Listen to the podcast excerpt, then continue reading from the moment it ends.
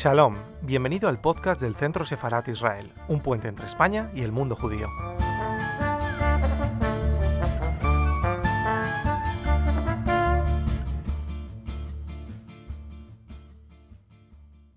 Bienvenidos a la plataforma online del Centro Sefarat Israel. Dentro de lo que es el mandato de nuestra institución, una de las prioridades absolutas es reforzar las relaciones entre España y el mundo judío, del que Israel forma parte esencial. Y hoy estamos en esa línea, poner en valor un acontecimiento histórico del Israel reciente de los últimos años, que es la operación en TV, lo que esta supuso.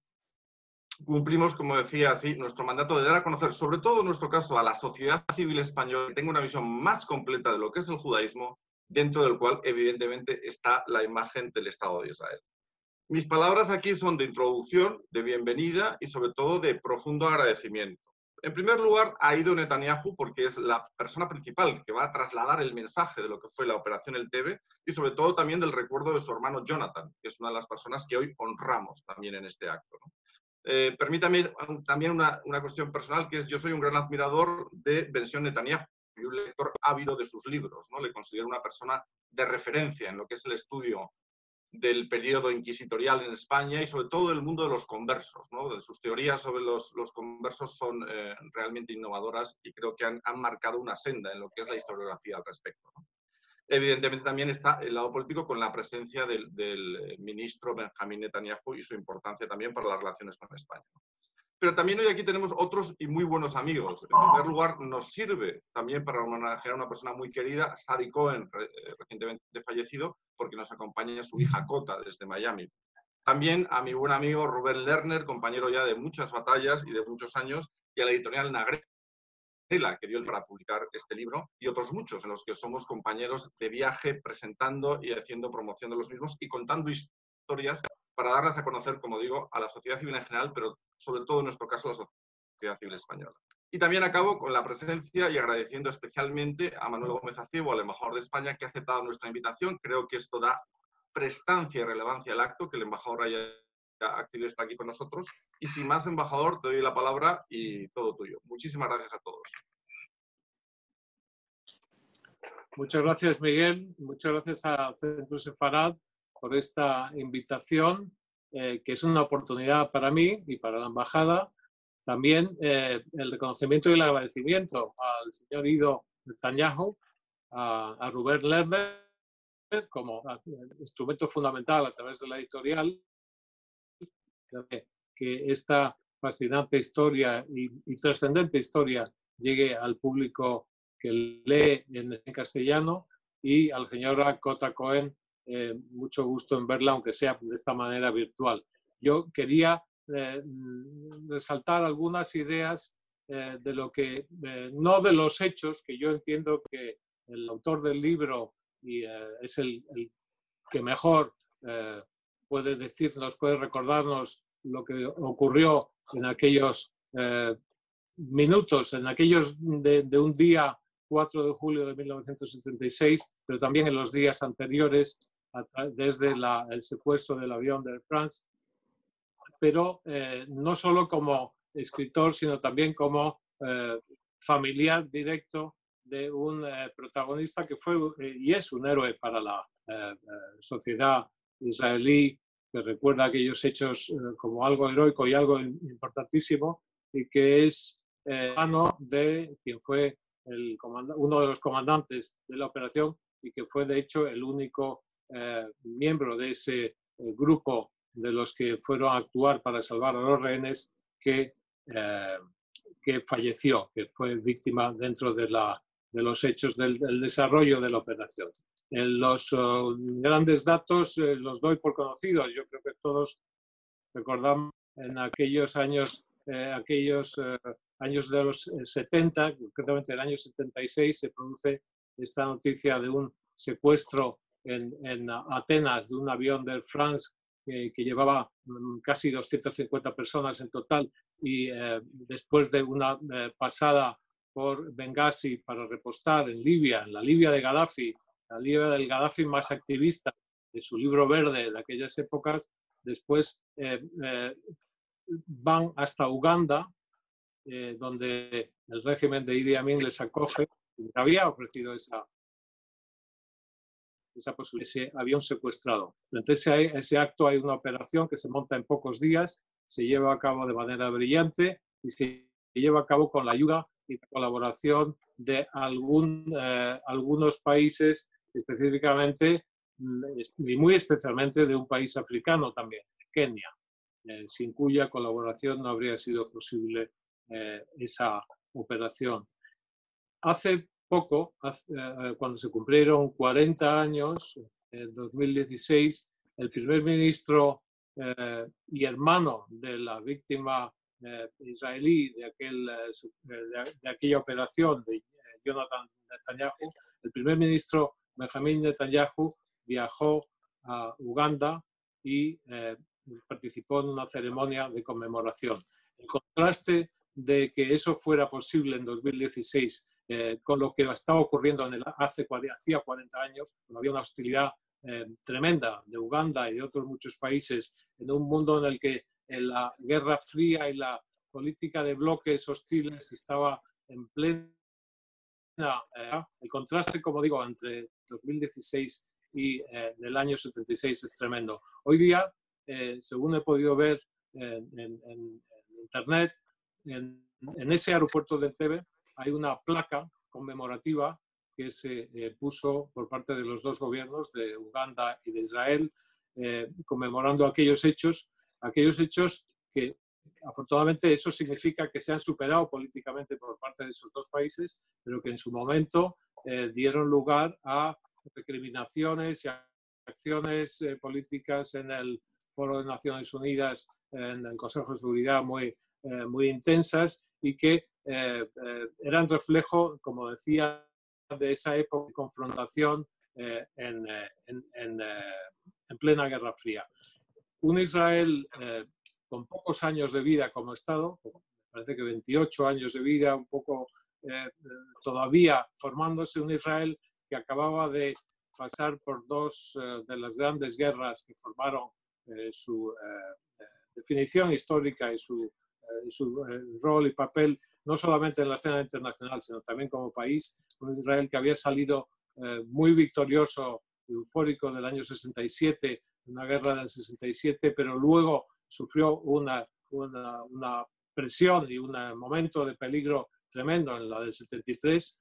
Eh, pocos años después hay este eh, tremendo choque eh, que supone una amenaza no ya de un Estado, no ya una amenaza militar de la forma clásica, sino lo que hoy se llamaría esas amenazas difusas o híbridas que son frutos de actores no estatales. Un grupo terrorista derivado de los distintos grupos que existían entonces con todavía con fuerza y con demasiada autonomía dentro del mundo eh, de, las organizaciones palestinas, decide llevar a cabo esto y lo hace con la ayuda de un pequeño grupo alemán. Eh, recordemos que también en Alemania en aquellos años había todo un movimiento radical que derivaba en acciones terroristas y eh, encuentran ayuda en ese, en ese grupo. la acción por parte de Israel fue, fue muy decidida no fue exenta de, dudas, eh, tuvo que ser rápida, fue muy, muy eficaz. En, pocos días, entre ese, entre ese día 25 o 26 de junio, mejor dicho, y el 4 de julio, transcurrieron poquísimos días, debieron ser muy, muy intensos. Hubo debates en el seno del, del gabinete israelí. Los historiadores cuentan cómo el primer ministro eh, no era partidario de una acción, eh, digamos, eh, tan osada o que pusiera en peligro eh, las vidas de los rehenes y demás. El ministro de Defensa, Pérez, sí que lo fue y fue un poco el que mm, terminó llevando, llevando razón en el, en el, fondo, ya que se pudo organizar esta operación de forma audaz, de forma osada y de forma eficaz.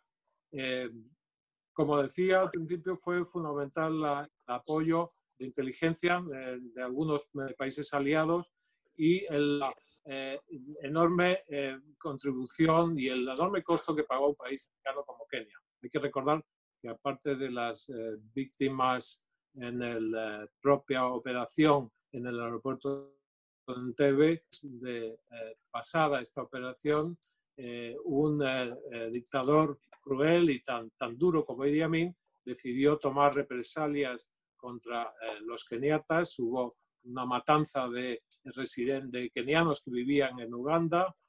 años después hubo un atentado contra el ministro de Agricultura de Kenia que había sido instrumental y fundamental para poder hacer posible la colaboración de Kenia. Pusieron una bomba en su avión y murió.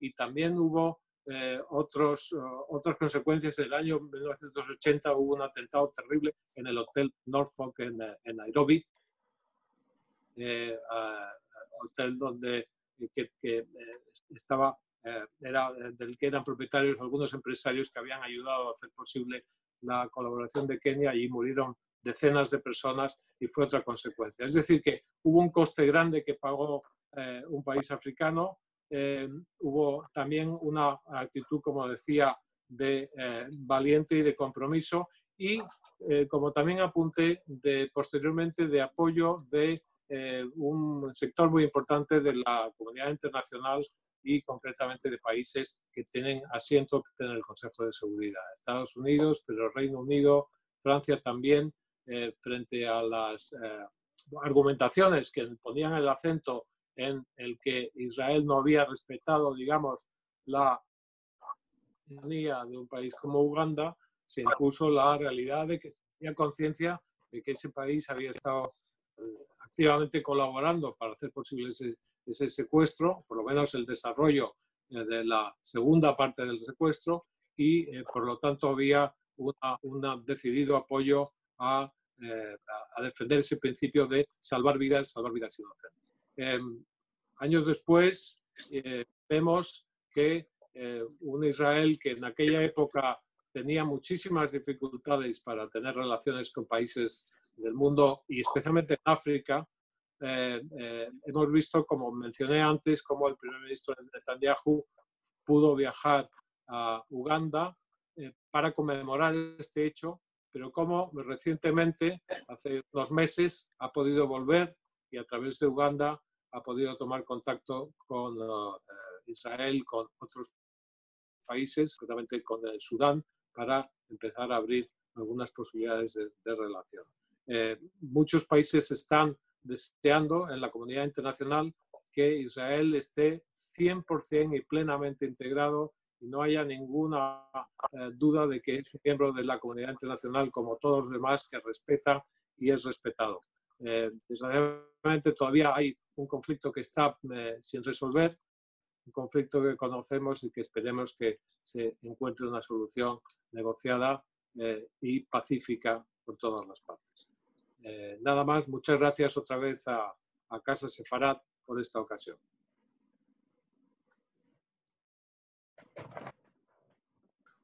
Eh, bueno, yo quisiera presentar un segundo, aprovechar para presentar a, a, Cota, que quisiera que hablase un, segundo.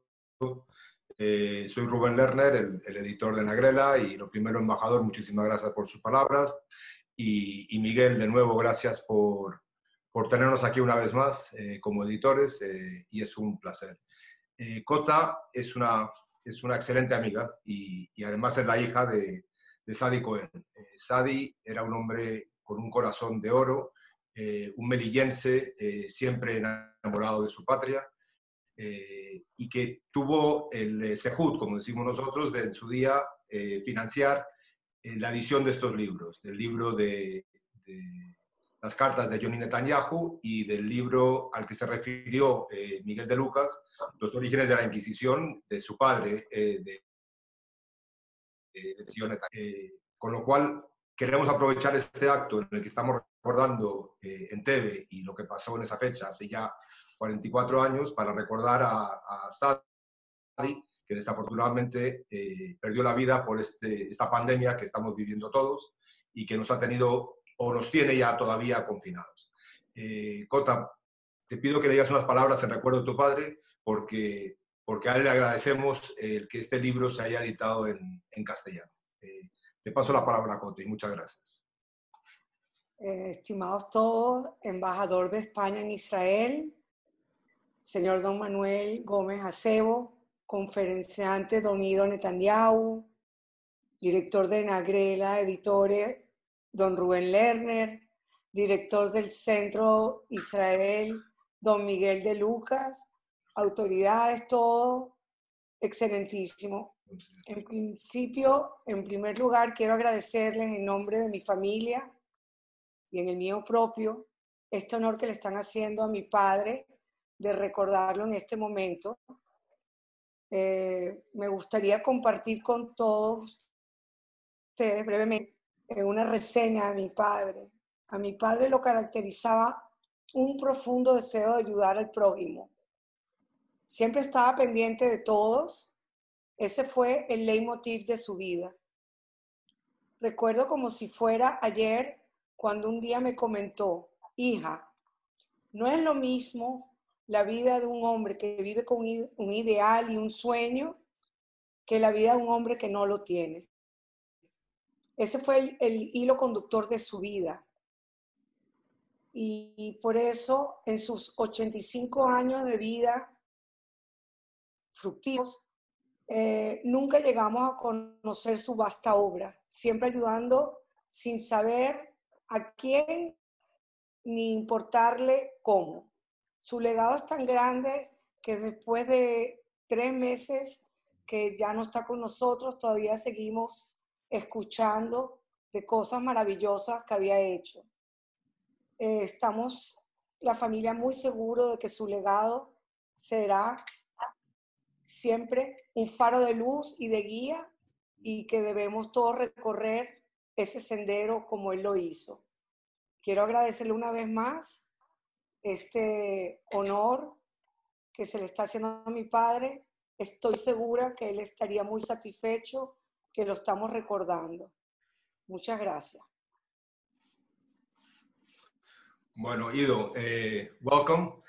I, I'm well, sorry that we've been speaking uh, in, in, in Spanish all the time, but as you know, this is a, for a book in Spanish and for a Spanish audience. But basically, uh, we had the ambassador talking a little bit about uh, Entebbe. Uh, I understood. And had Kota speaking uh, a little bit about her father, who, yes. as we both know, was the was the the reason that got us together yep. and how we met. So uh, so anyway, uh, for everybody again, good afternoon and uh, and and welcome. Ido is a very interesting uh, character by himself. Uh, he was born in uh, in Israel, and uh, he's. Uh, give me a second. Uh, let me introduce this in Spanish because I actually I, I have it in Spanish and it's going to be easy. Go ahead. And then I won't be able to correct the mistakes, but that's okay. I was looking because I, I have your questions in English, but I have your. your don't, don't worry about it. Spanish is fine. Spanish, okay. Uh, you're a doctor, you're an author. Eh, es médico, autor, dramaturgo israelí, es eh, miembro destacado de una gran familia. Ido es el hermano menor de Benjamín Netanyahu, el actual primer ministro, y de Jonathan Netanyahu, que, quien fue asesinado, como todos sabemos, frente a la misión de rescate de rehenes de, Entebbe. Eh, la operación que hoy justo conmemoramos 44 años después. En el ejército, Ido participó en una unidad de élite que se llama Sayere Matkal, entiendo, unidad de fuerzas especiales, eh, junto además con sus hermanos Yoni y Bibi. Eh, es titulado y doctor por la Universidad de Jerusalén.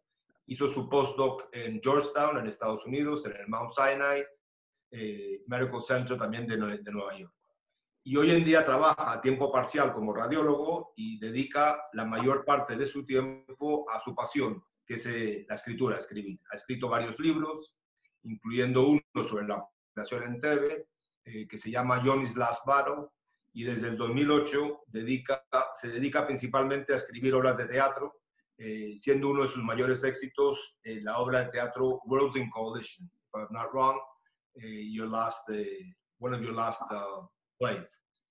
So you were born in Jerusalem, son of Sela and Professor Benzion.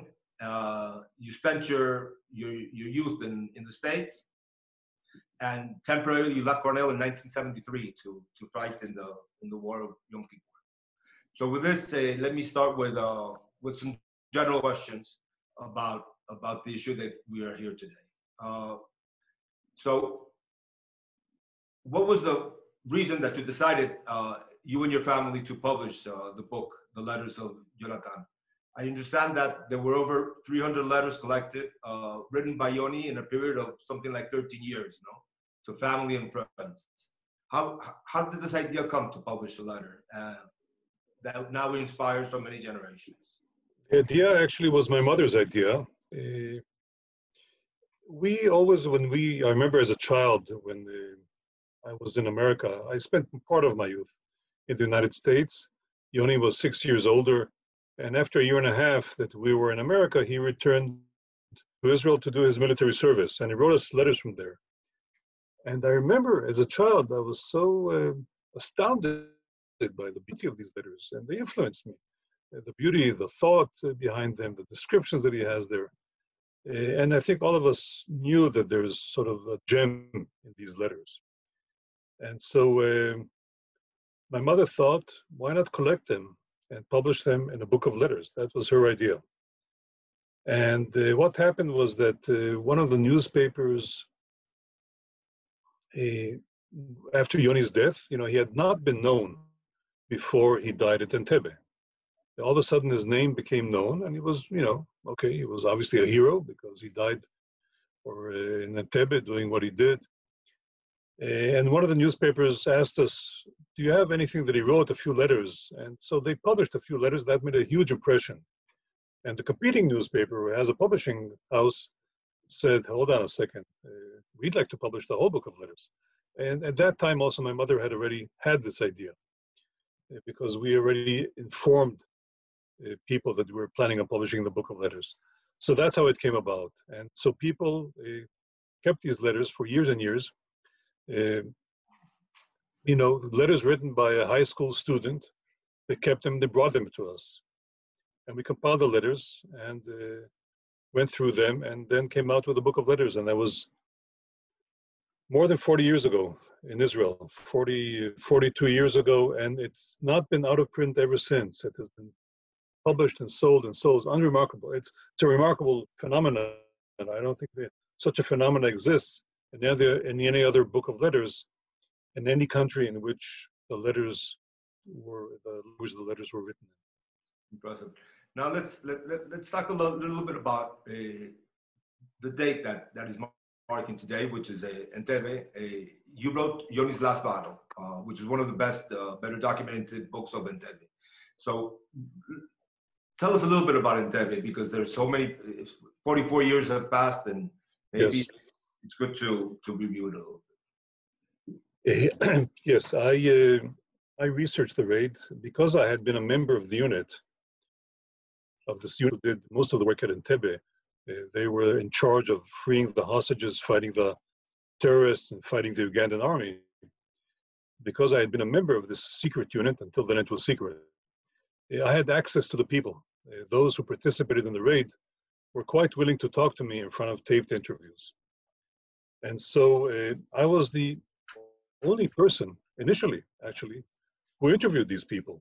In most of the interviews, because they were not used to talking to anybody. Okay, everything is a secret, we don't talk.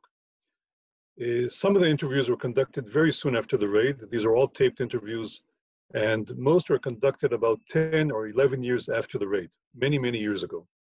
Once again, all taped interviews. I interviewed some 70 people eh, in order to collect the information, the true information about what happened there in that operation. And then I came out with this book 15 years after the raid called Yoni's Last Battle. It came out in Hebrew and then in English. Uh, and this, what happened in the raid is actually amazing. It's an unbelievable story. Uh, the raid itself took place on a Saturday the force flew, I think, nine hours from the tip of the Sinai Desert. At that time, it still controlled that area. Uh, the, the planes landed there in order to refuel, and from there, they were waiting for the government to give them the go-ahead to go to Entebbe, and then they flew nine hours. They landed in Entebbe, Uganda, Ugandan time, July 4, 1976. So the planes took off from Israel around noontime Saturday, which my brother commanded, which uh, Jonathan Yoni commanded, received the um, the instruction to start planning a raid only on Thursday evening of that week. Unbelievable. And only after they received this instruction on Thursday night at 10 o'clock, they gathered in Yoni's office, in the unit, in the base, and started planning this operation. The unit's part of the operation. Uh, now, the, the, the, the hostages had been in the Tebe for a few days, but nothing could be done until that time for the simple reason that there was no information. The, what the terrorists though did to enable the, this enabled operation is that on Wednesday and Thursday morning, they released most of the hostages. They released the non-Israelis, and they also released uh, those others who did not, that is, Jews. But in Entebbe, they kept the, the non-Israeli Jews who looked Jewish, who might have had a beard, or might have had a skull cap. Those that they clearly identified as Jews, even though they were not Israelis, were kept together with Israelis in a separate group. They separated them into two groups, so-called the Gentiles and the Jews, uh, done by Germans, okay, German terrorists, and by the uh, Arab terrorists of the Palestinian organization. And they let all the others go. Most of the uh, hostages, more than uh, like 150, were let go and flown to Paris. Those that remained in Entebbe were the Israelis and those few Jews who looked Jewish, plus the Air France crew. The pilot uh, of the airplane, Captain Michel Bacos, told his people, "We're not leaving without all the all our passengers." He was a very brave man, and uh, obviously very had a powerful influence on the, his crew. He had been a pilot in World War II, by the way, and so those those twelve people also remained in. What happened was that the others who were freed came to Paris, and for the first time on Thursday, we could start getting information which would enable a plan to be made because you cannot plan an operation if you don't know where are the hostages. And this, they were kept in this huge building called the Old Terminal, a whole terminal building with many rooms, corridors, two stories. Where are they? You can't you can't plan any operation without knowing that. Uh, how many terrorists are there? How do they guard the hostages? Are there explosives or not? Uh, how many Ugandan troops? 10, 100, 1,000? Nobody knew that. And so this is what enabled operation. An Israeli uh, military man flew to Paris on Thursday and started bringing uh, back to Israel Thursday evening and night, during the night between Thursday and Friday, the information that enabled Yoni and his men to start planning operation. And that's what they did during the night, Thursday night. They did many other things simultaneously because you had no time. And then on Friday, uh, very quick rehearsals, uh, which um, many of the unit's men were very surprised. Okay, we're going off, flying off thousands and thousands of kilometers away. What's going on here? We're hardly rehearsing for this. Well, there's no time. But Yoni believed in his men, he believed in himself, he believed they will succeed, and infused them with this belief. And uh, as it turned out, he was right. The operation succeeded by all, beyond all expectations. It's, uh, it's, it's an incredible it's an incredible story and uh, it's it, it, really moving. Uh, now let's go a little bit about about your brother's uh, Yoni's personality. So in, in the book, Las Cartas de Jonathan, the book we're talking about, reflects a deep love for Israel, a spirit of personal growth, and, and a, tremendous love for, for family. You would say that it was a professional soldier with the soul of a poet and the depth of a philosopher. So how would you describe your brother Jonathan? With... Well, you just described him fairly well. Uh, look, he was he was a very talented person. He was a very talented. Uh, he uh, excuse me, I'm just trying to set up some here. Now I can see. he was a very he had many sides to him. He was unique in that way. He indeed was a scholar. He was also a very literary man but he also happened to be a very, very good soldier. Okay? And he realized that during his military service, He went, for instance, to officers training school and graduated number one cadet. Uh, and he uh, he remained in the army. He did his usual stint. He did not sign up for more time. Uh, normally, he he did his service in the paratroopers uh, and wanted to go back as an officer to the paratroopers. Normally, you have to sign up for more time, but he didn't. So he didn't sign up and said, "No, I'm, the army is not for me. I want to be a student and going to Harvard and studying there." And indeed, that's what he did. But slowly with him came the realization that really, because he's such an excellent military man and because of Israel's situation, eh, where the country was threatened with destruction, literal destruction by the military powers around it, that he felt he had no choice but to devote himself uh, for the survival of the country. And so a few months after he was discharged, the, the Six Day War, you know, Israel was being threatened with annihilation by the Arab armies, by Egypt. Uh, thank God we succeeded uh, and were able to avert this catastrophe. But wars kept on piling up. There was no end to it. And uh, after the Six Day War, there was what's called the War of Attrition on the Suez Canal, and constant fighting also with Jordan and the Jordanian front and threats by Syria. You name it, we had it. And so he did go to Harvard. He was, by the way, wounded in the Six Day War. He was incapacitated. Married, he went to Harvard. He studied one year, and he felt, I can't stay. I can't stay in America. It's ridiculous. Went back to Israel, studied in the Hebrew University for just a few months, and then felt that he has to go back to serve in the army because he knew, and rightly so, that he was wanted uh, than many other people and could contribute a lot to Israeli army and do his part for the survival of Israel. And so he uh, he put back his literary aspirations, maybe his historical aspirations, maybe he wanted to be a philosopher. We don't know. Uh, he would have been one of these things probably. And uh, he put them all back and went to and volunteered to the special unit Sayeret Matkal where Bibi had been serving as an officer, as a young officer. And eventually I also joined that unit a few years later, and Yoni had been actually my commander for two years out of the three years that I served. So I would say, if you could describe Yoni, he was a man who had a purpose in life, uh, looked for meaning in life, but not searching for just meaning, you know, the kind of person searches here and there.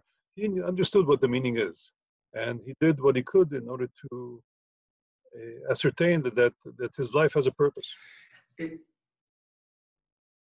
as a brother, I think most of the society knows how he was. But as a commander, what was your experience with uh, with your brother? Because you served under him, as you just uh, mentioned. No? Yes. Um, it, look, it was obvious he was very, very professional. You know, he, he came, he became my uh, company commander a few months after I had a different company commander, and you could see the difference immediately. Even though this is once again Sayeret Matkal, these are excellent soldiers, very professional. This is the elite unit of Israel. But you could see he was he devoted himself more to what we were doing, came to the uh, different uh, spots where we were uh, practicing, uh, explained to us things. Uh, you could see he was a professional. In Israel, there is a law, the rule that says that two brothers cannot take part in the same operation. Nevertheless, there was one operation that he commanded that somehow I was I took part in. Eh, I'm not sure. The, the commander of the unit sort of I don't know eh, averted his eyes. This was an operation that we kidnapped Syrian officers who were who were uh, examining the border, the Lebanese border with Israel. What happened is that the Syrians had captured Israeli pilots, and they were languishing in the Syrian jails for quite a few years and they refused to release them. And so we felt we had no choice. And what we did is we kidnapped high ranking Syrian officers from Lebanon and in order to exchange it for the pilots. And this operation was commanded by Yoni. It was a very quick operation, very successful operation. And I saw how, you know, there was a bit of fire. First time I ever encountered enemy fire. It wasn't a lot, but you could see he, he knows exactly what to do. He's not afraid. He immediately calms you down where you're confronted with fire, it tells you what to do. And this is, I would say, my one time that I had with him as a uh, under combat. At other times, uh, he was he was uh, known by all to be a superb combat uh, fighter, and uh, it was it was natural that he. I, later on, he was already the second in command of the unit. Obviously, the connection was not that close, but I had no problems with him being my commander. I was very happy about it. Uh, and I did not want to follow in his footsteps. I did not want to be a military man. I did not, even though I was offered to go to officers training school, I did not think I was very good. And it did not attract me. I thought my life uh, should be devoted to other things. Interesting. Uh, now, going back to the book, uh, this book is read by youngsters and, and uh, that admire the heroism and the humanity of Yoni, and also by older readers that really get caught of uh, the sense of family uh, that the letters uh, make them feel. So, what did Yoni's personality have to catch the attention and, and admiration of so many in, in the book? I would say it's hard to say and to analyze exactly what in his personality, which part of it uh, is so attractive and captures people's imagination. I think it's the whole uh, sum of his personality. But first of all, I think the beauty of the writing is the first thing that attracts you. When you read something, you want it to be interesting, to be well written. And even though these letters were written, sometimes, you know, just scribbled quickly, uh, sometimes in a tent at night, uh, under candlelight, uh, and he writes about it. This is letters being written uh, in a tent uh, by a candle. They're beautifully written. That's the simple truth. Uh, so the quality of the writing is, first of all, very appealing.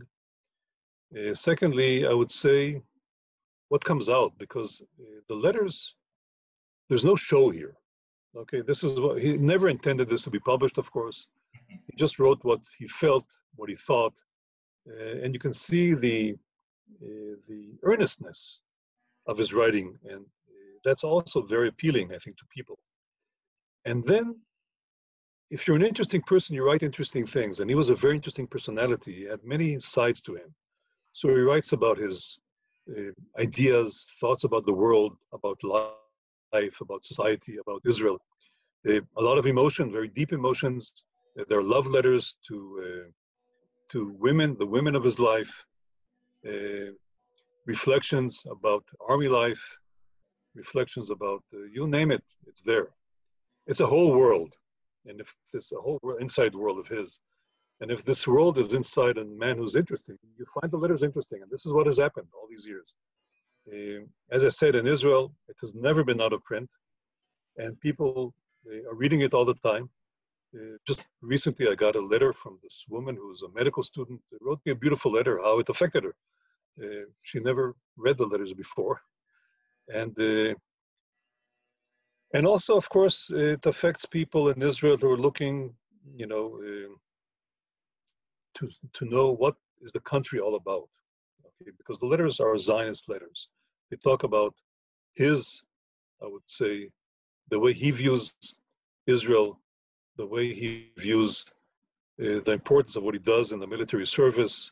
And so these things also affect young people and certainly affect those who go into the military service and the soldiers who are serving in the army as well. Yeah, because uh, it's incredible, no? Because it's been, I mean, for decades that. yes, that, it is incredible. Yes. Uh, and younger generations, I mean, with, with, so with such a dramatic changes that have been occurring uh, in Israel and the society in general, uh, there are lessons that are still uh, rele- relevant for these general, uh, these new younger generations. No, it's it's inspiring. It really is. Uh, now, uh, uh, not not only in Israel, by the way, the the book was published in English quite a few years ago, and it has had an impact there too. I remember a a note that General Mattis, the former Minister of Defense of America, uh, my brother Bibi, a few years ago, uh, corresponded with him about something, and uh, Mattis wrote him back and he said, You know, I have the book of Yoni's letters. I've had it on my shelf for many, many years. and I was inspired by it. So it's not only has affected Israeli youth and Jewish people, but also other people. I, I know that for a fact. Uh, the book inspired many people. It's still being sold in English, by the way, also for years, every year. Okay, it's being sold. And I think uh, what what you undertook, the project of, uh, uh thanks to, of course, uh, Sadi Cohen, uh, the project of translating this book into Spanish and distributing among Spanish people, whether Jewish people or other people. Other, I think there's a lot to learn from it. Uh, about life, not even about Israel, just about life. I think there's a lot to be gained from reading this book. Yeah, I, I, I agree with you. now, the, the, three of you served in the same in the same unit, and yes, the influence of your parents, I, I understand, must have been strong in this, or because I mean, your brother could have been a poet, as you say, or he could have been a, a philosopher. No, and uh, you're definitely not uh, in in the military. You're somebody who's interested in uh, in in theater and writing, and so the influence of your parents and on on your education. How how how how would you describe it? Um, first of all, Yoni was his own man. Uh, what to do as a young person. I'm sure my parents, I know my parents would have been very happy had he decided to stay in Harvard, finish his studies there, become a scholar or anything else, uh, which he could have been easily, and had a different life. Uh, but he simply informed them, no, I'm, I'm, going to rejoin the army. This is what's necessary now. Uh, the country is at war, and uh, if you don't fight, you don't survive. You die. And so he did what he wanted to do. Each one of us also took his own path in life. Uh, Bibi served more than me in the army. He served for five years. He became an officer in that same unit. But then uh, he could have stayed in the army. He could have he could have advanced in the army, but he wanted to do other things with his life. And as I mentioned, I did not also want to stay in the military service. There's no question. We grew up in a very Zionist home. Okay, we were never preached to. I don't remember anybody ever preaching to us, oh, you should love Israel, you should uh, be a good Jew. I don't remember that. It was second nature. It sort of seeped into you from what you, from the, it seeped into you from what you heard. We also grew up in a very scholarly home. Uh, my father in America was a professor of history, but in Israel he was, uh, I think, for political reasons. Uh, we won't go into it now he was never part of the Israeli academia, but he was the chief editor of the Hebrew Encyclopedia. The Hebrew Encyclopedia was a huge project. It's like the Hebraic Britannica to create a Hebrew encyclopedia of Hebrew knowledge and world knowledge in Hebrew. And he was the chief editor of that huge, massive project. And so it was a very scholarly house. We had professors from the Hebrew University wrote, you know, the various items in the encyclopedia come to our house. And so learning was second nature to us. My mother always kept a book. I always remember reading a book, you know. Uh, and uh, and that's the kind of house we grew up in. And the Zionist, that Zionism was sort of inbred in us. My mother was born in Petah Tikva, one of the early settlements. Uh, that uh, she was born when the empire still ruled the land of Israel. Okay, uh, her parents had come from America, as immigrants. Uh, her grandparents had immigrated already in the 19th century and were one of the, those who uh, created the village of Rishon LeZion. And my grandfather on my father's side was a very, very famous Zionist orator. He had been ordained as a rabbi at the age of 18, but never worked as a rabbi because immediately at that age, he was taken by the Zionist organization to give speeches promoting Zionism all over Europe in, in also in Asia, all the way in Siberia. He must have spoken at more than 300 places in Poland itself. Wow. And he was probably considered to be the one man who made Zionism into a popular mass movement among Jews in Poland, among the millions of Jews in Poland. And so that was the household. They spoke Hebrew at home in Poland, in Warsaw. And they moved in 1920, the first time they could. Right after World War II, they World War One, they moved to Palestine. So this was the house that we grew in. It was natural to love Israel, to to love the concept of a Jewish state. And I must say, this was also uh, something that was prevalent in our with our friends, with the with the different uh, families that were around us in Jerusalem at that time, a divided Jerusalem, before the Six Day War. It's an amazing family that you that you're part of, and and uh, and a t- tremendous heritage that you all have. Uh, now, uh, I've heard that, and I, I, I, wanted to to know from you if it's true that that that your brother uh, Bibi decided to become uh, go into politics uh, because of the death of uh, of, of Yoni. That that really made him go into politics. Uh, is that true? Because I, I I'm interested in that. For that, you have to interview him. but uh, look, he was, as a student already in MIT. After his military service, he went to study in America. In MIT, uh, already there was, of course, a war of uh, propaganda against Israel. Uh, and especially after the Yom Kippur War, during the Yom Kippur War, he returned to Israel to take part in the war and then went back to MIT. And he and a bunch of Israeli students started to work in order to um, promote Israel uh, in the universities and elsewhere, to fight back against the war, uh, the uh, war of ideas against Israel. And I think as a student after the Yom Kippur War, he gravitated to that. He did not study political science. He studied uh, uh, business administration and actually architecture. But once again, he felt that he has to uh, take part in this struggle okay, for Israel. And that's how he gravitated into uh, working in the field, I would say, of politics. I don't know if he really intended what to, that he had a political goal, but there's no question that Yoni's death cemented, cemented what maybe he thought of uh, before his death, that maybe this is the path he should I, I, received a few questions. One was uh, regarding that, uh, going back to Entebbe, that if it was true that Rabin uh, at the time said that if the operation would have failed, uh, Oliver government would have resigned. Yes, that is true. He told the government that this is on Saturday. Uh, what happened was that the uh, minister, the, the chief of staff came to see the model exercise on Friday night and uh, decided that he's going to recommend the operation to the Minister of Defense and to the government. It also took him in tremendous bravery because it's a crazy idea uh, to think that this operation would succeed. Uh, the defense minister was for it. By the way, Yoni had met him that day. Defense minister called him for a one on one meeting. He wanted to know from the man on the ground is this real? Do you really believe in this operation? Will it succeed?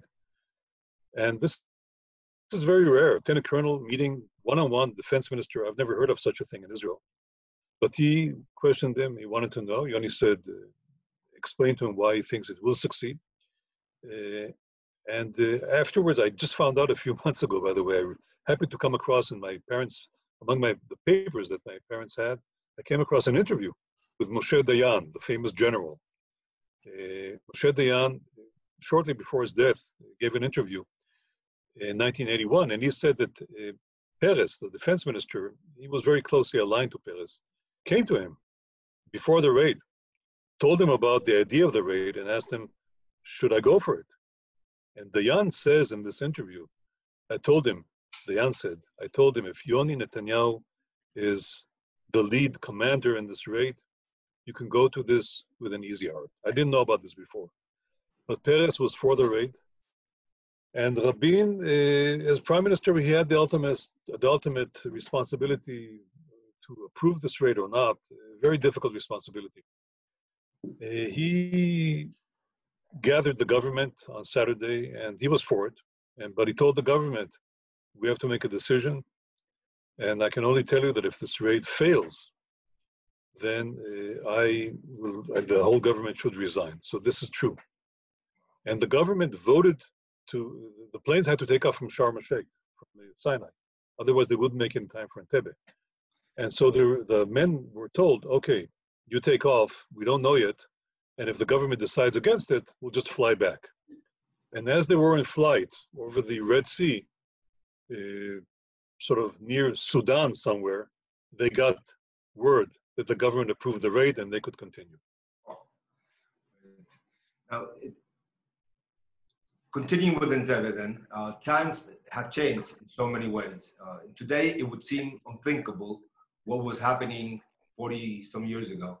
But there was a time when, when there were repeated airplane hijacks uh, by Islamic terrorists. You know? Uh, none of these international terrorist acts became as famous as, as Operation Thunderbolt, commonly known as Entebbe. So why was it so special uh, that it's still remembered today? By the way, in Israel, the official name is Operation Jonathan. Uh, the government decided to rename the operation uh, uh after Yoni's death. Uh, first of all, I think, by the way, after this operation, I don't think there were any more hijackings, as far as I know. It sort of put an end to them. but the operation, why is it so famous? I think it's famous because nobody thought something like this could be accomplished. Okay, the terrorists were in Uganda, they were under uh, the sponsorship of Idi Amin, thousands and thousands of miles away from Israel. Israel could do nothing. That's what everybody assumed. Israel could do nothing, and uh, and they won. Okay, we would have no choice but to acquiesce to their demands. And because uh, the whole world thought that Israel would give in, and Israel did not, and did what nearly the impossible, I think that's why it had such a tremendous effect and why it's so uh, still remembered. Just the the sheer audacity to take a small force, uh, not only the unit but two other units who were in charge of other things there, not not the fighting but other things, to take a small force and fly all the way thousands of miles with this tremendous risk in order for a principle, in order to triumph over evil. This is evil. This is what, what they do, no matter how they word it, no matter what they say, uh, no matter what they say nowadays about terrorism. This is pure evil. Okay, you're taking 250 hostages, threatening their lives in order to uh, release other murderers, okay, who are in jail. They're simple murderers. And I think this, the fact that good won over evil, I think this captured the mind of many men, and I think this is why this operation is still considered uh, so unique, and it's heartwarming to know that hey, we succeeded. This time we succeeded. Do you think Israel will react the same now as it did then? If something like this would happen to, to, to, to rescue all of the Israeli citizens in something as complicated and as uh, life threatening as this? I hope so. Uh, once again, we would not have done this operation had we not thought that it would succeed. Sometimes we had no choice. If you don't know, uh, if you don't have any intelligence, if you don't know the facts of what's happening, and if you're going to do something that will fail, then you shouldn't do it. But if there is a realistic chance of uh, the operation or what you want to do succeeding, I hope Israel will do what is necessary in order to save the life of its citizens or of Jews being threatened anywhere in the world. Well, let's hope that that doesn't have to that we, we don't have to do the test uh, uh in the near future uh, or never uh, by that. Uh, what about operation to to capture Bin Laden? I, I, we've heard that it was inspired by Entebbe. Do you believe this can be true or not? Oh yes, absolutely. No, the, the person who planned this operation, Bill McRaven, uh, Admiral Bill McRaven, uh, actually wrote a book about special operations back when he was a lieutenant colonel, and uh, he um, also made contact at that time. This was many years ago with me, because he knew that I had researched the raid. This was before my book was published, uh, and he wrote about one of the, I think, five operations that he lists as these great, great operations of commandos is uh, he wrote about the operation at Entebbe and actually says that this is the one operation that really fulfills all the criteria that he has of being unique and being special. Um, so he had great admiration uh, for the for this operation, for its success, for what Israel did, and I assume that he learned a lot from it. And hopefully, I, I, if he says that it affected him, I'm sure it's correct because I know uh, how involved he was in researching the operation. Now, uh, wrapping up, uh, after these 44 years, you've heard endless stories about your brother. Uh, but which one would you point out? A, one in particular that has moved you of, of uh, stories that you've heard about uh, your brother in these in these past years? Uh? There are many moving stories. of course, we discover many things, even though, of course, we grew up with him and I served uh, even when he was a commander of the unit, I went to do reserve duty in the unit, and we I saw him also as the commander of the unit. But of course, stories crop up all the time, all the time. Uh, they're very interesting stories. Uh, uh you know that uh, show you what kind of special person he was. Um, whether it's uh, making sure that this woman soldier clerk who served under him in the armored corps. He told her, "Go study, be be a physician." Made sure that she uh, she did it, and she became a well-known physician actually in Israel. Uh, these kind of small human stories of his are very that I hear all the time. Uh, how did he have time to devote himself? You know, just now we were at a shiva of uh, uh, one of his the, the the father of uh, the wife of one of his officers, also in the armored corps, and he told us that uh, you know he goes, he went to check on the, whether things were okay in the middle of the night, two o'clock, two a.m. in the base in the Golan Heights, and he sees a light emanating from uh, Yoni's uh, room, and so he goes in, and he sees Yoni's there, you know, has to get up a few hours later to do exercises, and he's reading a book of poetry. Uh, now that's not so special. What's special is that he calls this officer, says, oh, "Sit down here. Let's let's read this poem." Okay, and I started to read to him the poem, showing him how beautiful it is. Uh, sort of reading it out loud to him. This is at two o'clock in the morning or three o'clock in the morning. They all have to get up very early the following morning uh, this is Yoni. This is Yoni. These are the stories that I think, and this you can see, by the way, in the book of letters. See the soul, the soul, inside the soul. And this is what makes the book so unique and so interesting. So, it's incredible. Uh, this is a day for, for remembering, uh, remembering uh, Entebbe, remembering uh, an amazing success of the Israeli army, uh, defense for, for Jews, for Israeli citizens, uh, for remembering uh, your brother, which is uh, which is losing a brother. Uh, I I lost a brother as I told you before. I, I know how it feels. so I think it's very important to keep the presence of of your family. And you, in your case, it's uh, it's a hero, it's a national hero. But I think most of all, it was it was your brother, uh, your older brother, who who you must miss uh, deeply every every moment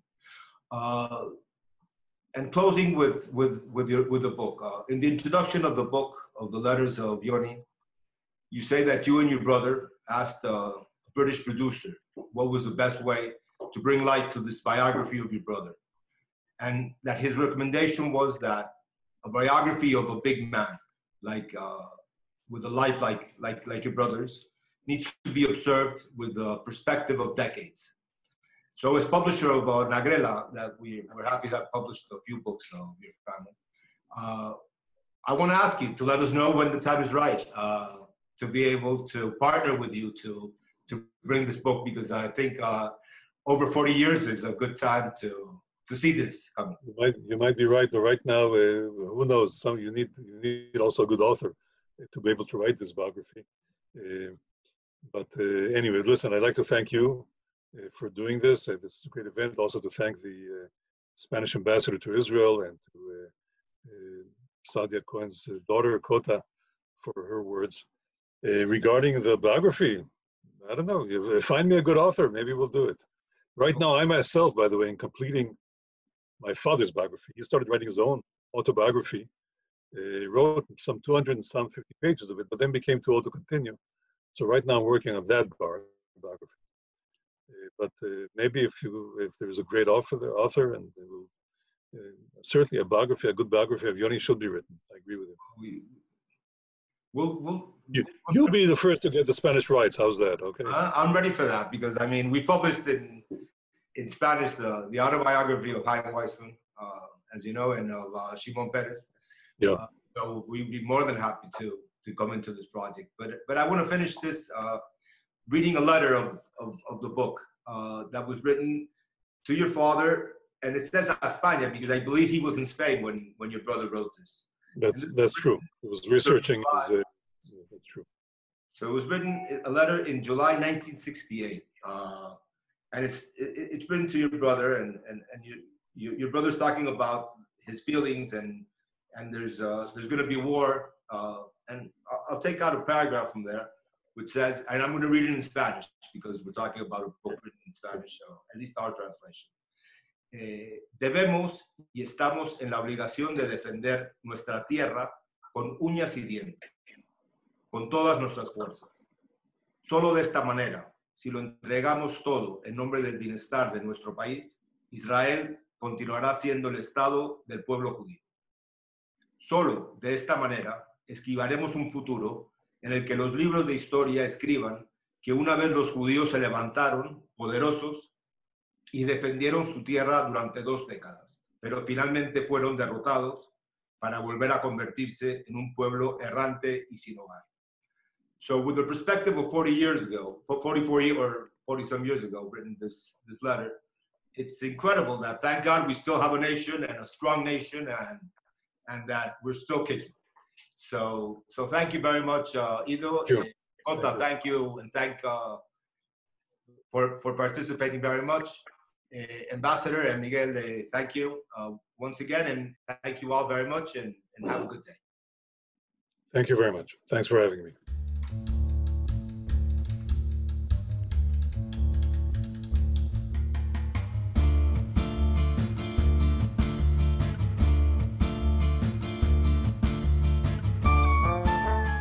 Gracias por escucharnos. Recuerda que también nos puedes seguir a través de Instagram, Facebook y Twitter con el usuario arroba Centro Israel o si lo prefieres en nuestra página web www.sefarat-israel.es.